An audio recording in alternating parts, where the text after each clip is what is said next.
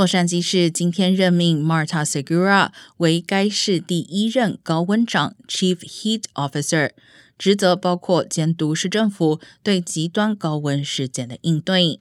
她也是全美第一位出任此一职位的拉丁裔女性。二零二一年四月时，迈阿密首次在全美设立此一职位。另外，凤凰城也有高温长。根据联邦经济管理署的研究，洛杉矶被列为全美最容易受到严重自然灾害的城市之一，极端高温也包括在内。而去年九月，洛杉矶曾经多次出现炎热天气，最高温达到惊人的一百二十一华氏度。